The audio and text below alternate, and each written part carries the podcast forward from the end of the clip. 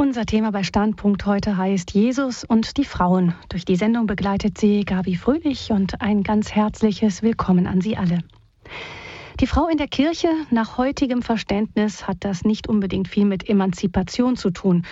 Wer ahnt denn noch, dass selbst die moderne Frauenbewegung ursprünglich ihre Wurzeln im Christentum hatte? Das frühe Christentum brachte den Frauen seiner Zeit ja eine geradezu revolutionäre Befreiung. Im antiken Menschenbild äh, kam den Frauen eine sehr minderwertige Rolle zu. Sie waren zwar im Haus ihre, ihr eigener Herr, könnte man fast sagen, aber außerhalb in der Gesellschaft hatten sie wenig zu sagen. Sie waren das Eigentum ihres Mannes oder Vaters.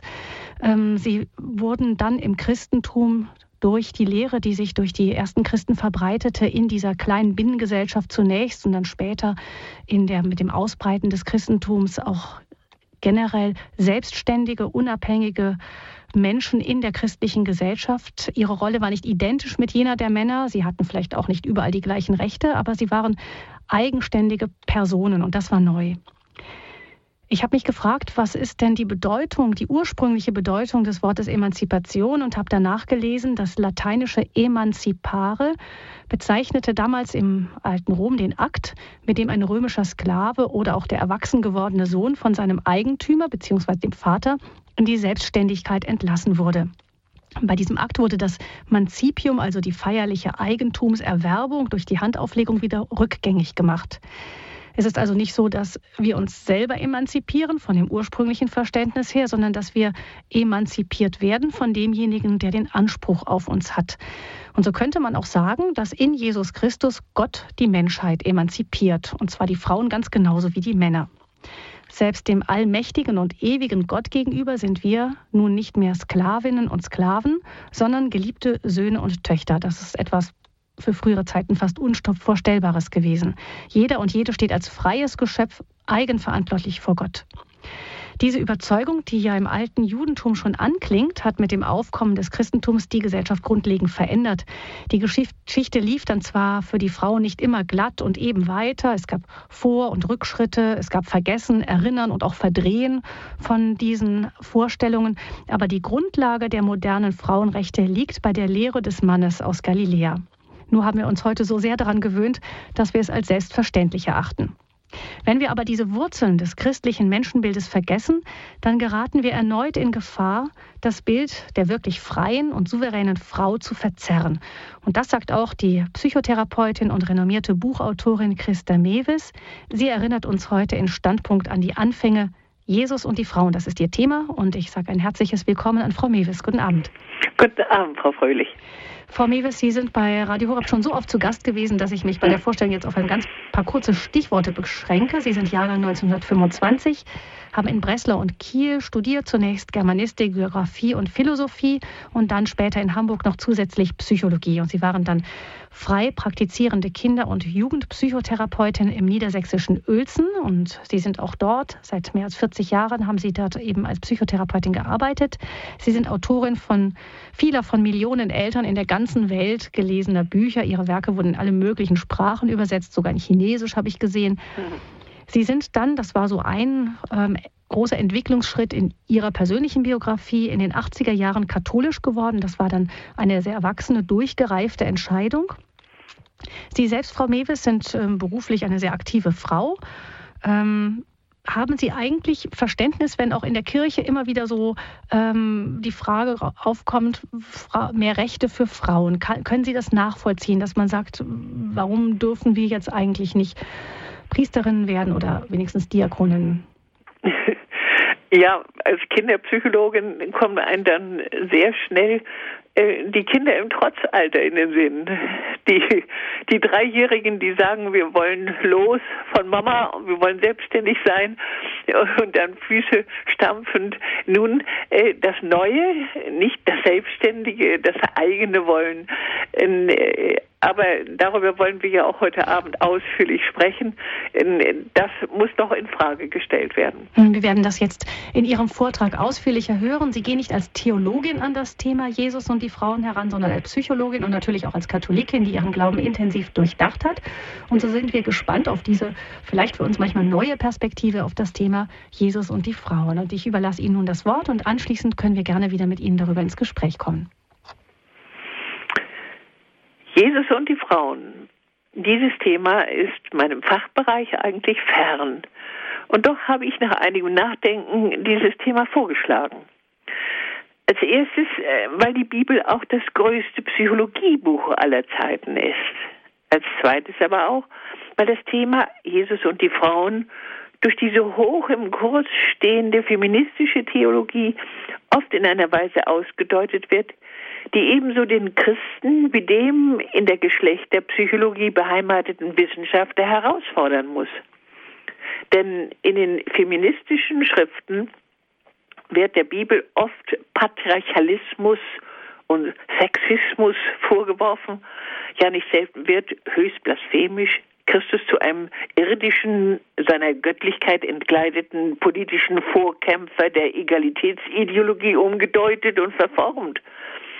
Deshalb ist es doppelt nötig, in sauberer biblischer Interpretation die Einstellung von Christus zu den Frauen auszuleuchten.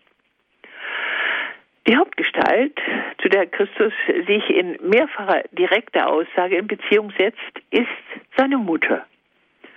Stellt man die kargen Worte, die Christus nach den Berichten der Evangelisten Matthäus, Lukas und Johannes direkt zu ihr spricht, so wird man zunächst einmal dadurch verblüfft, dass sie keineswegs sehr schmeichelhaft sind. Ich muss Ihnen Ihrer Bedeutung wegen diese Aussagen wörtlich zitieren. Die erste steht bei Lukas 2, 4, 9, nachdem Maria und Josef ihren entschwundenen Zwölfjährigen so lange gesucht haben und endlich im Tempel bei den Schriftgelehrten gefunden hatten und Maria dem Jungen den Vorwurf machte, wie konntest du uns das antun? Und er darauf antwortete, warum habt ihr mich gesucht? Wusstet ihr nicht, dass ich in dem sein muss, was meinem Vater gehört? Die zweite dokumentierte Rede von Jesus an seine Mutter geschieht auf der Hochzeit zu Kana, als die Mutter schneller als alle anderen den drohenden Weinmangel feststellt. Hier bei Johannes 2,4 findet sich die irritierende Bibelstelle, die Luther mit den Worten Weib, was habe ich mit dir zu schaffen, übersetzt und die sich in der neuen Einheitsbibel nicht anders abschwächen lässt als mit den ja auch nicht gerade viel freundlicheren Worten, Frau, was willst du von mir? Noch irritierender aber sind für uns alle die Worte bei Matthäus 12, 46 bis 50. Dort heißt es, als Jesus noch mit den Leuten redete, standen seine Mutter und seine Brüder vor dem Haus und wollten mit ihm sprechen. Da sagte jemand zu ihm, deine Mutter und deine Brüder stehen draußen und wollen mit dir sprechen. Dem, der das gesagt hatte, erwiderte er, wer ist meine Mutter und wer sind meine Brüder? Und er streckte die Hand aus über seine Jünger und sagte, das hier sind meine Mutter und meine Brüder.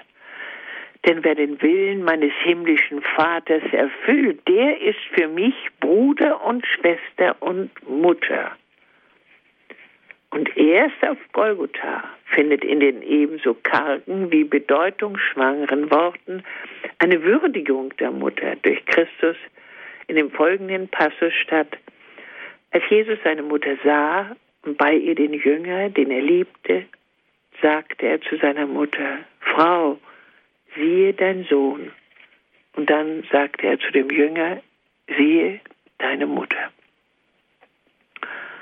müssen wir daraus den Schluss ziehen, dass Maria im Christentum eigentlich doch so viel Bedeutung gar nicht verdient? So jedenfalls behauptet das seit dem 19. Jahrhundert nachhaltig die evangelisch-lutherische Kirche. Nun, davon kann gewiss bei genauem Hinsehen keine Rede sein.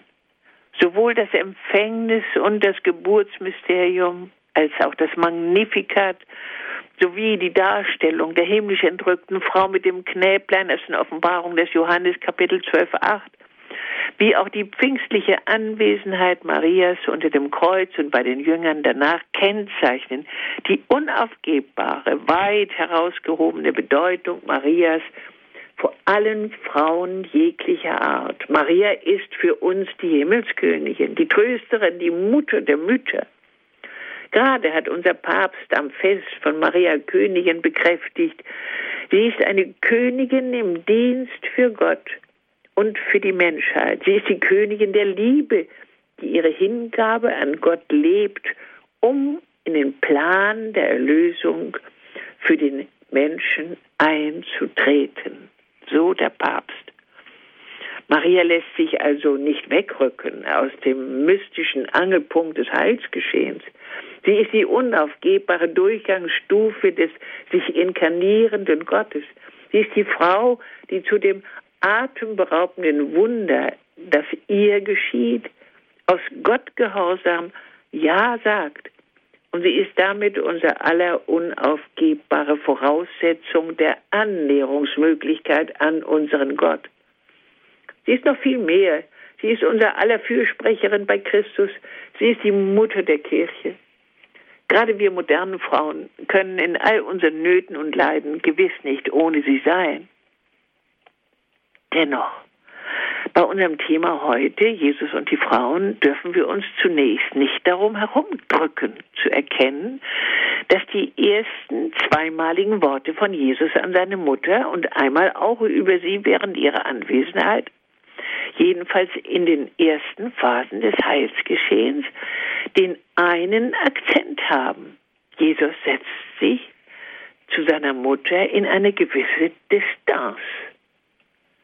Mir scheint deshalb, dass dieser Auseinandersetzung allerhöchste Bedeutung im Heilsgeschehen zukommt. Als erstes, sie ist von großer archetypischer Relevanz. Der zwölfjährige Jesus gibt ein Vorzeichen über seine unaufgebbare Loslösungsnotwendigkeit, auch von seiner heiligen Mutter. Und damit gleichzeitig vorbildhaft die eines jeden Menschenkindes aus der unselbstständigen Behütungssituation durch seine leibliche Mutter. Jeder von uns und der Gottessohn zentraler, früher, direkter als wir alle, hat Gehorsam den ihm von Gott bestimmten eigenen Lebensauftrag anzunehmen, wenn er im Begriff ist, heranzuwachsen. Jeder hat dann seinen persönlichen Lebensdienst für Gott wahrzunehmen, vor dem Gehorchen gegen die Eltern mütterlicher Eingriff in die eigenständigen Handlungen des erwachsenen Sohnes, so will uns vor allem dann nachdrücklicher noch und exemplarisch die Auseinandersetzung zwischen Mutter und Sohn bei der Hochzeit zu Kana verdeutlichen, könnten die Erfüllung des von jedem Einzelnen selbst zu erkennen und zu erfüllenden Lebensauftrag verhindern und dürfen deshalb nicht in der Hand der Mütter bleiben. Die Mütter haben in Beachtung des eigenen Lebensauftrages ihres herangewachsenen Kindes zurückzutreten. Und die heilige Gottesmutter erweist sich eben bereits hier als ein für gewöhnliche Mütter sehr schwer erreichbares Vorbild, indem sie auf der Hochzeit zu Kana die Notwendigkeit ihrer Zurückhaltung sofort akzeptiert, sich vom Sohn ohne Widerspruch zurechtweisen lässt und für uns Mütter unnachahmlich wegweisend antwortet, was er euch sagt, das tut. Die Mutter Maria, so beweist dieser Text, zeigt sich also bereits hier anders als ein Großteil der urmütterlichen Menschenmütter als weise, als reif. Sie leistet hier wiederum in tiefem Glaubensgehorsam einen für die natürlichen Mütter nur selten schaffbaren Verzicht. Ja, sie tritt so voll Rücksicht in die Reihen derer, die den Willen des Vaters im Himmel tun, zurück, dass während des gesamten Wirkens von Jesus nur noch ein einziges Mal, eben dann erst auf Golgotha, wieder von ihr die Rede ist. Aber gerade dies erhöht die Bedeutung ihrer vorbildhaften Haltung, die über alle Menschenmütter hinaus die Heiligkeit ihrer Entscheidungen erneut bestätigt. Christus hat, und in der Delegierung der Mutter an den Jünger Johannes wird das bekräftigt, nicht etwa eine Kontraeinstellung gegen das vierte Gebot bezogen, zu deren Einhaltung Christus ja doch direkt aufgefordert hat. Nein, in seinen Worten ist hier vielmehr Heilsnotwendiges und Überpersönliches ausgesagt. Der Weg zum Vater, zum Gott der Liebe, ist nur möglich, zwar nicht durch eine Abtrennung, aber doch durch eine Distanzierung vom Urbereich des Kreatürlichen, dem Maria als menschliche Mutter, aber doch immerhin auch angehört. Und das heißt, urmütterliches ist symbolisch Repräsentant für unsere menschliche Urnatur. Die Natur ist in der natürlichen, gesunden, mütterlichen Frau mächtig. Unser aller Urmaterial ist ja in dieser Weise roh, egozentrisch auf das Leben der Brut bedacht, zu wildwüchsigen Wucherungen in der Lage. Urweiblichkeit ist erdabhängig. Die Vormacht dieses Urcharakters bedarf der Überwindung auf dem Weg zum Vater, zur Verwirklichung der höchsten Liebesform. Irdische Mütter umklammern ihre Brut gern mit ihrem alles beherrschenden Pflegetrieb. Ja, sie können durch zu lange währende Behütung überwärmen, verwöhnen, sogar gewissermaßen verhexen und damit den Lebensauftrag ihrer Kinder abwürgen und ihn sogar schließlich unmöglich machen wie bei Hänsel und Gretel. Das ist es, vor dem gewarnt werden muss, auch in der Bibel, so sagt unser Text. Nicht nur der Mann Jesus muss sich von der Frau Maria ablösen, sondern jeder von uns, von seiner Mutter, ob Sohn oder Tochter. Diese Abwehr bedeutet nämlich die zentrale Zuweisung jedes Menschen an seinen eigenständigen, von der Natur Urnatur gleich Urmutter abgehobenen Lebensauftrag und erweist sich damit als eine zwingend notwendige Voraussetzung dafür, dass unser Lebensauftrag von Gott in seiner Schöpfung sich erfüllen kann. Während unseres Lebensganges soll mehr und mehr irdischer Erstegoismus abgestreift werden. Soll die reine Liebe, die Agape für Gott und für unseren Nächsten immer mehr unser Leben erfüllen, um so zum freien Mitarbeiter im Plan Gottes mit den Menschen zu werden. Und nur so können wir dem Zentrum unserer Bestimmung gerecht werden. Diese Gegebenheit, die sich im Verhältnis eines jungen Erwachsenen zu seiner Mutter konkretisieren muss, in jedem Menschen sogar, klingt dieses auch in den Worten Jesu an seine Mutter auf der Hochzeit zu Kana an. Oder noch anders ausgedrückt, als Natur sind wir Menschen grundsätzlich im Bann der Urmutter, der Magna Mater. Die Genforschung hat herausgefunden, zu 87 Prozent gleichen unsere Gene den des Schimpansen die Chance, sich je echt menschenmäßig zu verhalten, bleibt dem schwer erringbaren Spielraum von 1,3 Prozent vorbehalten. Die Natur gebiert. Der Natur sind wir durch unser Ego, durch unseren rasanten Lebenswillen, durch unseren so, so mächtigen Selbstbehauptungstrieb und durch unseren Tod unterworfen. Alle Natur auch die von uns Menschen als Geschöpfe, ist beherrscht von dieser Dominanz. Gott aber will uns in Jesus Christus davon erlösen. Deshalb darf die Natur, das Erdmutterhafte, nicht das uns Beherrschende bleiben. Hier im Evangelium wird direkt offenbart, was in den Geschichten und Prophetenworten des Alten Testaments mächtig immer schon anklang. Gott will nicht die Herrschaft der Natur, obgleich er sie geschaffen hat. Aber er will ihre Einordnung, ihre Integration in seinen Geist. Die Naturgöttin Aschera und Astarte zum Beispiel waren ihm ein Gräuel. Gott will die Eindämmung der Natur unter den Primat seines Geistes. Und wie nötig haben wir Modernen die Erinnerung daran, wie geschieht hier heute Wucherung und Entsittlichung durch die Herrschaft der Urmacht Sex oder auch durch Esoterik und New Age Pantheismus. Deshalb bedarf das Heilsgeschehen der reinen Magd. Maria wird deshalb bereits hier für uns insofern zum unsterblichen Vorbild, als sie eben aus Glaubenstiefe die Versuchung zu Ein- und Übergriffe in das Leben ihres Sohnes schon auf der Hochzeit zu Kana, also ganz am Anfang seines Auftrags, sofort zurücknimmt. Bis hin dann schließlich zum Erdulden des furchtbarsten aller Mütterschicksale, bei der qualvollen Hinrichtung des so geliebten, unschuldig verurteilten Sohnes anwesend zu sein, anwesend zu stehen, mit einem hier noch viel übermenschlicheren, vielleicht stummen, neuen Fiat. Und das heißt mit einer absoluten Unterwerfung unter Gottes Willen ihrem Pieta-Schicksal standzuhalten mit einer exzentrischen Bekräftigung ihres anfänglichen Glaubensgehorsams. Mir geschehe in all diesem entsetzlichen, unvorstellbaren, fürchterlichen Leid, mir geschehe, wie du, Gott, willst.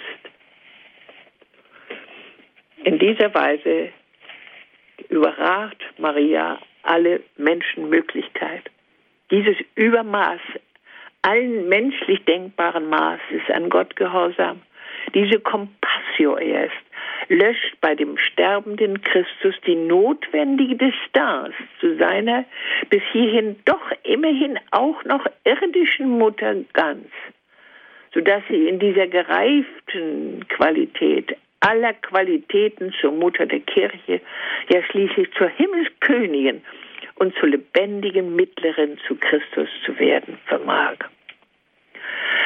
Jesu Beziehung zu seiner Mutter hat also eine völlig übermenschliche Dimension. Sie ist von allgemeingültiger Exemplarität und bedeutet Offenbarungswahrheit Gottes für uns Menschen. Sie zeigt auf, dass wir Frauen in Maria ein in der Tat himmlisches Vorbild haben, dem wir zwar nie gleichen, aber dem wir zu unserem Heil nacheifern sollten, um einen dringlichen Willen unseres Gottes zu erfüllen. Denn wir sind nun einmal nicht auch nur annähernd von ihrer Heiligkeit und ihrer Glaubenstiefe. Wir sind ganz gewiss als Frauen der Moderne immer noch der Eva wesentlich näher als der Maria. Aber wir sind deshalb auch in der besonders nahen Gefahr, uns mit der Natur der Magna Mater in uns selbst zu identifizieren und mit Greifklauen Macht über unsere Nächsten, womöglich gar über unsere Männer auszuüben. Erst wenn wir auf Maria, auf ihre Haltung und ihre Entwicklung hinlauschen, haben wir Aussicht, uns im Zentrum unseres Lebensauftrags durch Glauben die Liebe in der Welt zu mehren anzunähern. Rücken wir diese Entwicklung der Maria in unser Gesichtsfeld, dann erkennen wir, wie nötig wir sie gerade heute brauchen. Wir Mütter ganz und gar, mit all unseren verwirrenden, modernen Konflikten, mit unserer neuen Möglichkeit, das große Ja zum Kind zu verweigern und es nicht mehr zu verstehen als eine Auftragserfüllung als eine Gehorsamsleistung für Gott, den Herrn. Wir, die wir stattdessen die Möglichkeit zum Verhüten und zum Abtreiben haben, wie nötig haben wir es, uns von Maria die Kraft zu holen, Ja zu sagen dazu, Mütter werden zu können und es im Liebesgehorsam für Gott auch mit Leidenschaft zu wollen. Was kann uns die Beziehung Jesu zu den weiteren Frauen des Neuen Testaments lehren? Als erstes gilt es festzustellen, dass er die im Judentum übliche extreme Zurückhaltung den Frauen gegenüber durchbricht. Jesus lässt sich auf seinem Weg von Frauen begleiten, die ihm bis zum Kreuz nachfolgen. Er führt mit ihnen Gespräche und stellt sie durch seine nachdrückliche Betonung der einen Ehe auf Lebenszeit gegen die Neigung der Männer zur Polygamie die Frauen unter seinen besonderen Schutz. Verhältnismäßig groß ist die Zahl derjenigen Frauen, denen er als Heiler begegnet. Die Frau, die er am Sabbat von ihren lebenslänglichen Lähmungen befreit, die blutflüssige Frau, die Sophrophönizierin, die um Heilung ihrer kranken Tochter bittet, die Witwe, deren Sohn er während des Begräbnisses vom Tod zum Leben auferweckt. Oft hat er mit ihnen, wie es im Text direkt heißt, Mitleid. Bei der Witwe zum Beispiel und bei der Besessenen am Sabbat. Manche stehen auch exemplarisch dafür, dass offenbar die Dimension von Gottes Wundermächtigkeit konkret aufscheinen soll. Manche dieser Frauen drücken ihre tiefe Glaubensüberzeugung an seine Heilmächtigkeit aus, bevor Christus eingreift. Und er verdeutlicht ihnen dann, dass es der Glaube ist, der in der Lage war, Berge zu versetzen, der also unter Umständen eherne gesellschaftliche Beschränkungen und sogar Naturgesetze mit Christi Hilfe zu durchbrechen vermag. Glaubensstärke dieser Art bekunden zum Beispiel die im Gewühl nur den Rand seines Kleides berührende blutflüssige Frau und die wegen ihres Ausländerseins eigentlich gänzlich aussichtslose Syphrophenizierin. Sie erinnern sich, Christus weist sie, die sich vordrängende, zurück.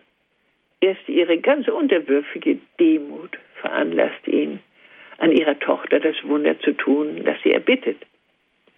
Wir dürfen sogar annehmen, dass es besonders solche Frauen waren, die von Jesu Wirken tief angerührt wurden, sodass sie sich in seine Gefolgschaft einreiten. Ja, dass sie ihm anders als die Männer anscheinend ohne Anfechtung bis nach Golgotha feuchten, wie es die Evangelien berichten.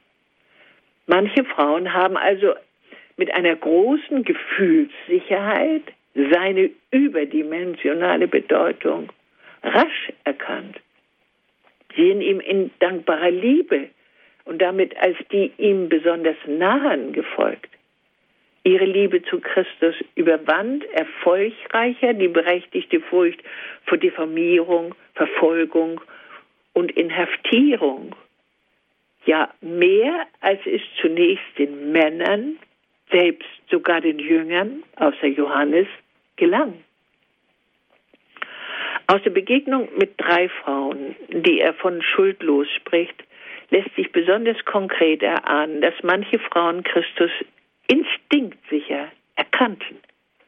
Bei der Sünderin, die ihm die Füße salbt, bei der Einbrecherin, bei der Ehebrecherin, die der Frau aus Samaria, die in einer Ehe ohne Trauschein lebt. Die Sünderin, wohl eine Prostituierte, entbindet er bedingungslos von ihrer Schuld, denn sie erweist sich bereits durch ihr Weinen, ihr Knien, Jesu Füße mit den Haaren trocknen, als ihm dankbar, als reumütig und demütig. Und so kann sich Jesu ohne Abstriche als der Gott zeigen, der ohne Ansehen der Person den reuigen Sünder losspricht. Das kommt in seinen Worten an den die Szene beobachtenden gastgebenden Pharisäer zum Ausdruck. Ihr sind ihre vielen Sünden vergeben, weil sie, ich füge hinzu, mir so viel Liebe gezeigt hat. Die Ehebrecherin rettet er barmherzig vor dem Vollzug des altjüdischen Gesetzes der Todesstrafe durch Steinigung, gibt ihr aber mahnend auf, nun nicht mehr zu sündigen. Mit der dritten Frau, dem Weib aus Samaria, führt er ein längeres Gespräch von allergrößter Bedeutung.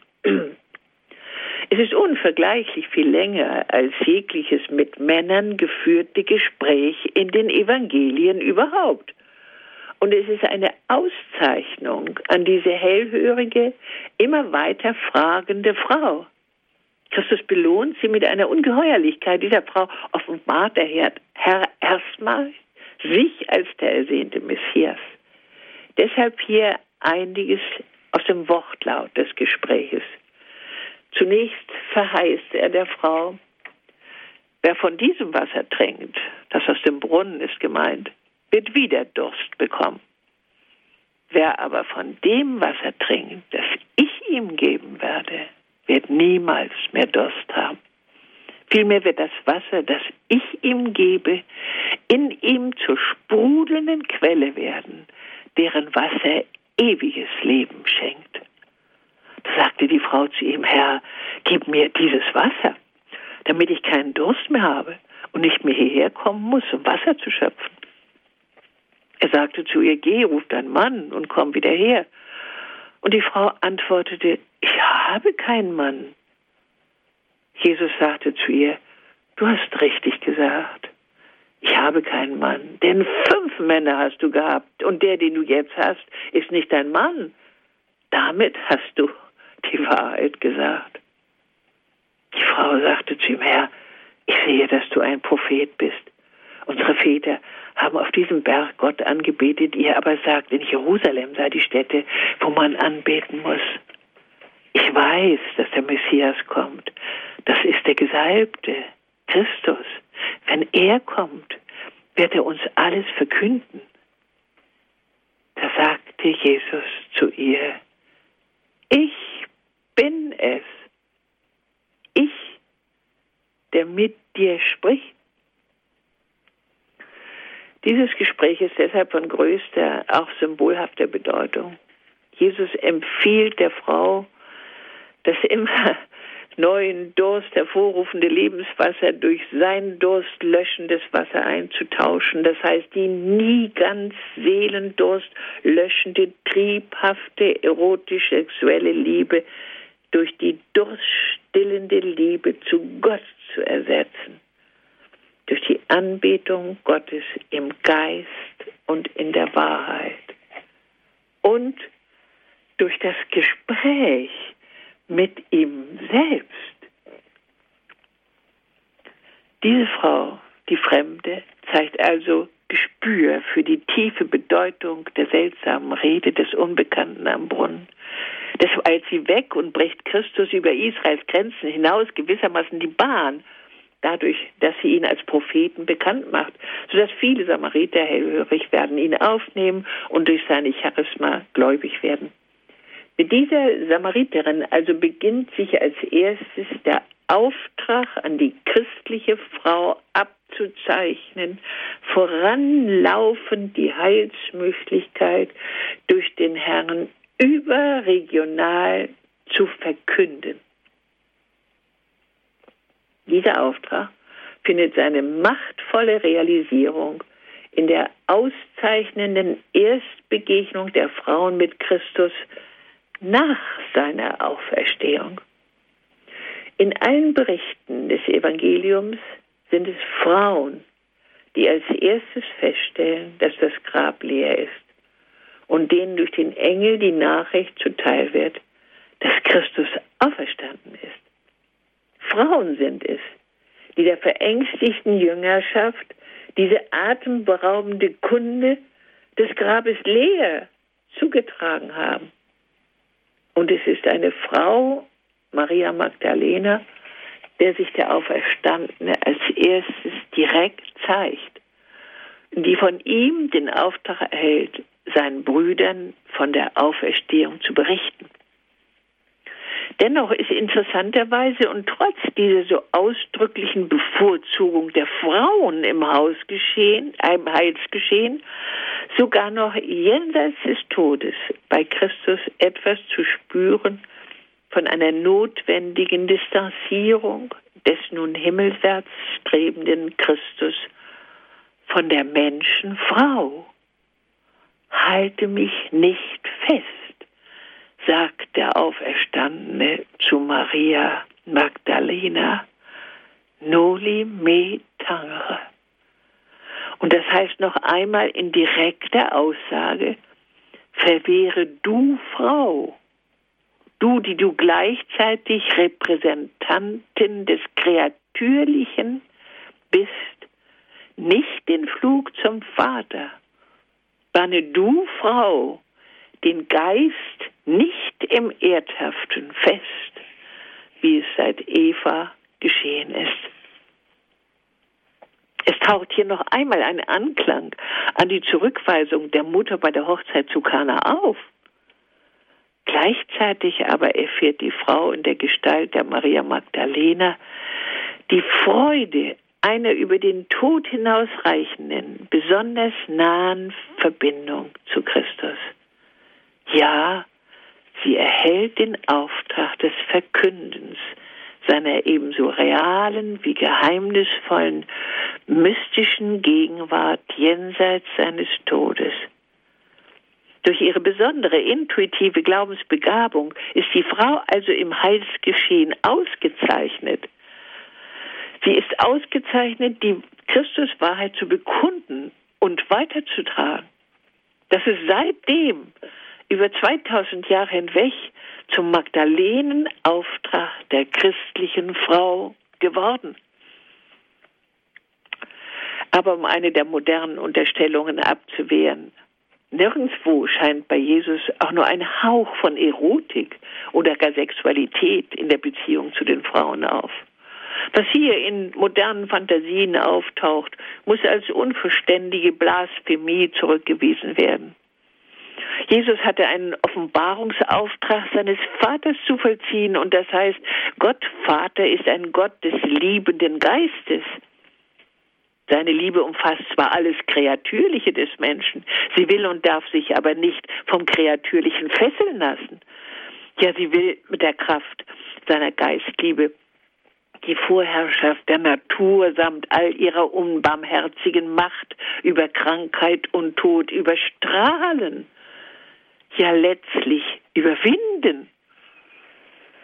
Deshalb wird jenseits seiner Kindheit konsequenterweise diese Ewigkeitskraft Gottes von Jesus in überirdischer Absolutheit und Reinheit, nicht etwa in irdischer Männlichkeit gelebt. Dass diese meine Deutung nicht psychologische Spinnerei ist, geht ganz besonders schön aus der Beziehung von Jesus zu dem Schwesternpaar Martha und Maria von Bethanien hervor. Sie werden sich erinnern, von diesem Schwesternpaar ist in den Evangelien in drei Geschichten die Rede. Bei Lukas 10, 38, 41 die Geschichte von der unterschiedlichen Bewertung der beiden Frauen als Gastgeberinnen des Herrn. Als zweites, ja, als zweites bei Johannes 10, 11 bis 40 die Dialoge vor der Auferweckung ihres Bruders Lazarus durch Christus. Und als drittes ist von ihnen noch einmal ein letztes Mal bei dem Besuch von Christus bei den Freundinnen in Bethanien die Rede, als er vor seiner Passion sich von Maria die Füße salben lässt. Martha ist in der ersten Geschichte die Gastgeberin. Sie ist es, die Christus in ihr Haus aufnimmt. Martha kocht und bedient. So wissen es beide Evangelisten Lukas und Johannes. Und dennoch bleibt Maria, die dem Herrn zu Füßen sitzt und ihm zuhört, die ihm schließlich sogar die Füße mit ihrem Haar trocknet, nachdem sie kostbares Öl für diesen Dienst verwendet, die eindeutig bevorzugte. Christus bekräftigt, der Geist, die Liebe, die Gottesanbetung stehen höher als die Materie, als die Versorgung, als die Leiblichkeit. Die Distanzierung zu Martha in dieser Geschichte gehört also in die Kategorie derjenigen biblischen Aussagen, die die Einordnung des Kreatürlichen unter die Dominanz der Agape die aus einer horchbereiten Gottnähe erwächst und anempfiehlt, eine Haltung, wie sie in Gestalt der bereits reiferen Schwester Maria hier vorgestellt wird. Mir scheint, auch bei unseren modernen Problemen um die Prioritäten des Glaubenslebens sollten diese Beispiele in dieser Weise verstanden und neu ernst genommen werden. Erst hören, erst horchen, erst Christus fragen, erst zu Gott beten, dann handeln, dann karitativ sein, dann kochen, dann versorgen. So sollte für die Gläubigen auch heute die Devise heißen erst sich durchtränken mit dem Geist der Liebe und dann erst zu den Armen gehen. Das ist das Richtige. Das wird besonders beim Gespräch von Jesus mit Judas während seiner Salbung durch Maria ganz entschieden ausgesagt. Gerade die Moderne sollte diese Weisung ganz ernst nehmen. Denn es gibt heute einen verführerischen, sich supermodern gebärdenden Geist, der sagt, Gottesdienst, Besinnung, Anbetung, Bibellesen, das hätten wir eigentlich so intensiv gar nicht mehr nötig. Das sei eher altertümlicher Unsinn. Längst aber hat unsere Zeit bereits erfahren müssen, dass dieses ein Weg der Abtrennung wird, ja schließlich des Glaubensverlustes. Denn jener Geist, der der Sozialarbeit den höchsten Rang verleihen will und das Horchen nach oben meint, nicht mehr zu brauchen, wirkt wie eine verwöhnte Mutter auf die Menschen, macht diese träge, anspruchsvoll und egoistisch, sodass sie unentwegt nur noch Forderungen stellen und nicht mehr einsehen können, wieso die Bemühungen um Gottes Nähe Priorität haben müssen. Die Verabsolutierung der sozialen Idee allein, ohne Gott gar, macht die Menschen zu Unmündigen, die dann mit ihren Riesenansprüchen zuerst die Gesellschaft und schließlich auch sich selbst ruinieren. Verantwortung für die Zukunft haben, das heißt, sich dem Geist der Maria aus Bethanien zu unterstellen und zu erkennen, wie vorrangig wir der Schöpfung dienen können in der Haltung des hörenden Kniens, wie die Maria aus Bethanien es tat. Was können wir lernen von diesen Christusgeschichten mit den Frauen? Ganz gewiss sind die Frauen nicht im mindesten in irgendeiner Weise im Christentum seit Christus benachteiligt in der Beziehung zu Christus stehen sie nicht im mindesten hinter den Männern zurück. Im Gegenteil, besondere Begnadung, besonderer Schutz, besondere Nähe und besonderer Verkündigungsauftrag werden den Frauen durch Christus zuteil. Die Frauen um Christus bleiben aber auch im Hintergrund, weil sie ohne Machtanspruch dienen wollen weil sie selbst in der bittersten Stunde getreulich anwesend sind und ausharrend bleiben. Ein Auftrag der Frauen zur Führung, zur Priesterschaft lässt sich aus den Evangelien nicht konstruieren. Die zu diesem Dienst berufenen sind zwölf Männer. Im Allein an Sie austeilen des letzten Abendmahls ist das ersichtlich. An Sie, an die Männer geht der Auftrag zum Weitergeben der erlösenden Kommunion mit ihm. Und allein an Petrus ist nun einmal kaum widerlegbar die Weisung zur Konstituierung des Glaubens zur Gründung der Kirche ergangen. Meines Ermessens haben es die Frauen nicht nötig, sich die Möglichkeit zum Petrusamt oder zur Beteiligung an der Priesterschaft zu erstreiten. Denn zwischen ihnen und Christus gibt es eine sehr geheimnisvolle Unmittelbarkeit, die umso eindrucksvoller der Maria von Bethanien und der Maria, der Maria Magdalena nachgelebt werden kann, je mehr noch sie auch im Laufe ihres Lebens ihre urkreatürliche Erdigkeit durch einen gelebten Glauben untertan machen können und sich auf diese Weise allmählich mehr und mehr marianischem Geist in ihnen verwirklichen lässt. Diese Einstellung ist die heilsmächtige, die gottgefällige. Wir selbst haben mit Christus und durch die von ihm erbetene Kraft dazu, die Vorherrschaft des Kreatürlichen in uns in die Schranken zu weisen. Und zwar keineswegs die Frauen allein, sondern eben durch dieses Schwesternpaar angeregt, alle, letztlich also auch die Männer. Die Ablehnung der katholischen Kirche, Frauen zum Priesteramt zuzulassen, hat darüber hinaus eine weitere tiefe Berechtigung.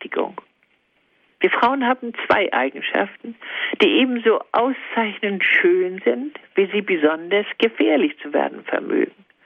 Wir sind flexibler, hellhöriger, rascher, meist auch wortgewandter als die Männer. Wir können deshalb oft Gottes Wahrheit, weil sie Liebe heißt, intuitiv erfassen und spontan etwas daraus machen und damit die Voranlaufenden zum Heil werden. Aber unter Umständen sind wir gerade durch diese unsere besonderen Begabungen verführbarer, flexibler, suggestibler und können dann unter Umständen sogar in einer selbstmörderischen Weise gefährlich fanatisch und bemächtigend werden.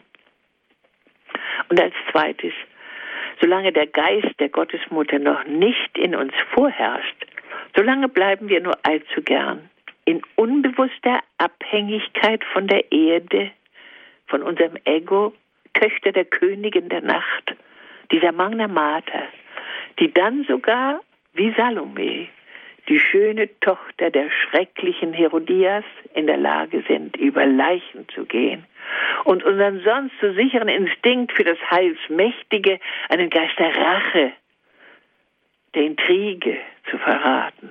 Das jedenfalls besagt die traurige Geschichte des geköpften Johannes, des heiligen Herolds, der an dieser Urgetriebenheit der weltmächtigen Frau zugrunde geht. Bilanz in der Beziehung Jesu zu den Frauen ist symbolhaft die Botschaft von der Befreiungsmöglichkeit des Menschen aus seiner kreatürlichen Gebundenheit enthalten. Der Protest unserer feministischen Theologinnen gegen die benachteiligte Rolle der Frauen in der Kirche ist ein unverständiger Protest gegen die Offenbarungswahrheit des Christentums selbst, gegen das Geschöpftsein der Frau durch den Herrn. Die Bibel zeigt, dass Mann und Frau nicht im mindesten Rollen sind, die sich eine herrschüchtige Priesterkaste, die Frauen benachteiligend ausgedacht hat, wie man feministisch unterstellt. Das große Offenbarungsbuch macht vielmehr von Anfang bis Ende urwahre Aussagen über das Wesen des Männlichen und des Weiblichen im Schöpfungsgeschehen. Diesen Grundprinzipien sind die Geschlechter, ist der einzelne Mann und die einzelne Frau zugeordnet in unterschiedlichen und seit Jesus Christus ganz gewiss gleichwertigen Aufträgen. Beide sollen gemeinsam in fruchtbarer Ergänzung daran mitwirken, dass Gottes Reich, das Reich der Liebe hier auf Erden kommen kann. Möglich ist es aber nur, indem jeder Einzelne, gleich ob Mann oder Frau, sich einem Glaubensgehorsam unterstellt, wie er in Maria zum Vorbild und in Jesus Christus uns zur Erlösung vorgegeben ist. Deshalb sagt Urs von Balthasar zu Recht, ein Drang der Frau, Frau nach dem christlichen Amt kann nur aus einer Verkennung der eigentlichen Würdestellung der Frau innerhalb der Kirche erfolgen. Einer Verkennung, die das Geschlechtergeheimnis nivellierend aufhebt, statt es in einer offenen und vollendeten Spannung und Fruchtbarkeit auszutragen. Ende des Zitats. Die närrische Dominanz des Sinnlichen, die in unserer Welt wie eine Hure Babylon ausgelebt wird, ist eine gefährliche Fehlentwicklung. Ja, die den Zorn Gottes sogar heraufbeschwören muss. Eine Situation, in der wir der Fürsprache der Gottesmütter nötiger haben als das tägliche Brot. Das ist der so dringliche Auftrag zum Gebet bei den Marienerscheinungen zu hören. Deshalb bedarf unsere Zeit der unermüdlichen Gnade eines geduldigen, vergebungsbereiten Vaters im Himmel.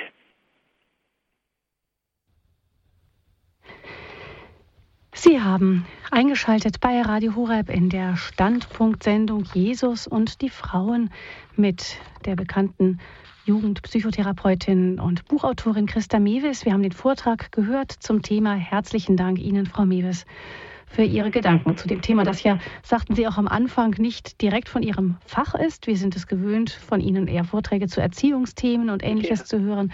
Nun also mal ein Thema Jesus und die Frauen. Ist das ein Thema, das Ihnen persönlich besonders wichtig ist? Ja, es ist mir auch deswegen besonders wichtig, weil es ja einen Zusammenhang gibt äh, von der Maria zum Zeitgeschehen, nicht? Und äh, eine Zeit, die das einfach ad acta liegt, liegt dann auch die Würde und die Bedeutung der Menschenmutter ad acta. Das ist die Folge davon. Wir können genauso wenig, wie wir ohne Jesus Christus äh, leben können. Wir können äh, unglücklich leben ohne Christus, aber, aber nicht ein erfülltes Leben zustande kriegen. Und genauso ist es mit Maria. Nicht, wir haben immer mehr die Maria beiseite gedrängt, sogar auch manchmal sogar in der katholischen Kirche schon. Um Himmels Willen nicht so viel Maria und allenfalls Marienlied, äh, Marienmonat oder bei den Festtagen, aber sonst gar nicht, gar nicht, gar nicht mehr. Nicht wohingegen, ich habe ihn deswegen ja auch extra zitiert. Unser Papst in jeder Verlautbarung und fast in jedem Tag, er predigt ja jeden Tag, uns immer wieder ermahnt, um Himmels Willen, in dieser Zeit müsst ihr besonders euch um die Mutter Maria bemühen, auch darum, dass sie uns jetzt zur Seite steht. Denn es ist ja eine fürchterliche Geschichte im Gange. Nicht? Es versucht zurzeit im, mitten im christlichen Abendland, mitten in, in mitten Europa versucht die Menschheit etwas, was sie an Schrecken noch niemals zustande gekriegt hat. Sie hat ja immer schon fürchterlichste Sachen zustande gekriegt, aber noch niemals je hat eine Menschheit die Wahnsinnssünde begangen, die Mutter so abzuwerten, dass wir gar keine Kinder mehr kriegen, weil die Mutter ja nur etwas ist, ein Heimchen am Herd oder äh, irgendeine Herdprämie äh, hat noch gerade mal eben kriegt für 150 Euro oder sonst irgendwas. Es findet eine solche schreckliche Abwertung des Mütterlichen statt, dass sie auch in den Zeitschriften immer nur die Väter, die Kinder tragen und die Väter, die Väter, die Väter, die äh, Kinder, die kleinen Kinder besorgen müssen und erst recht die Kinder in die Krippe gegeben müssen, so früh am.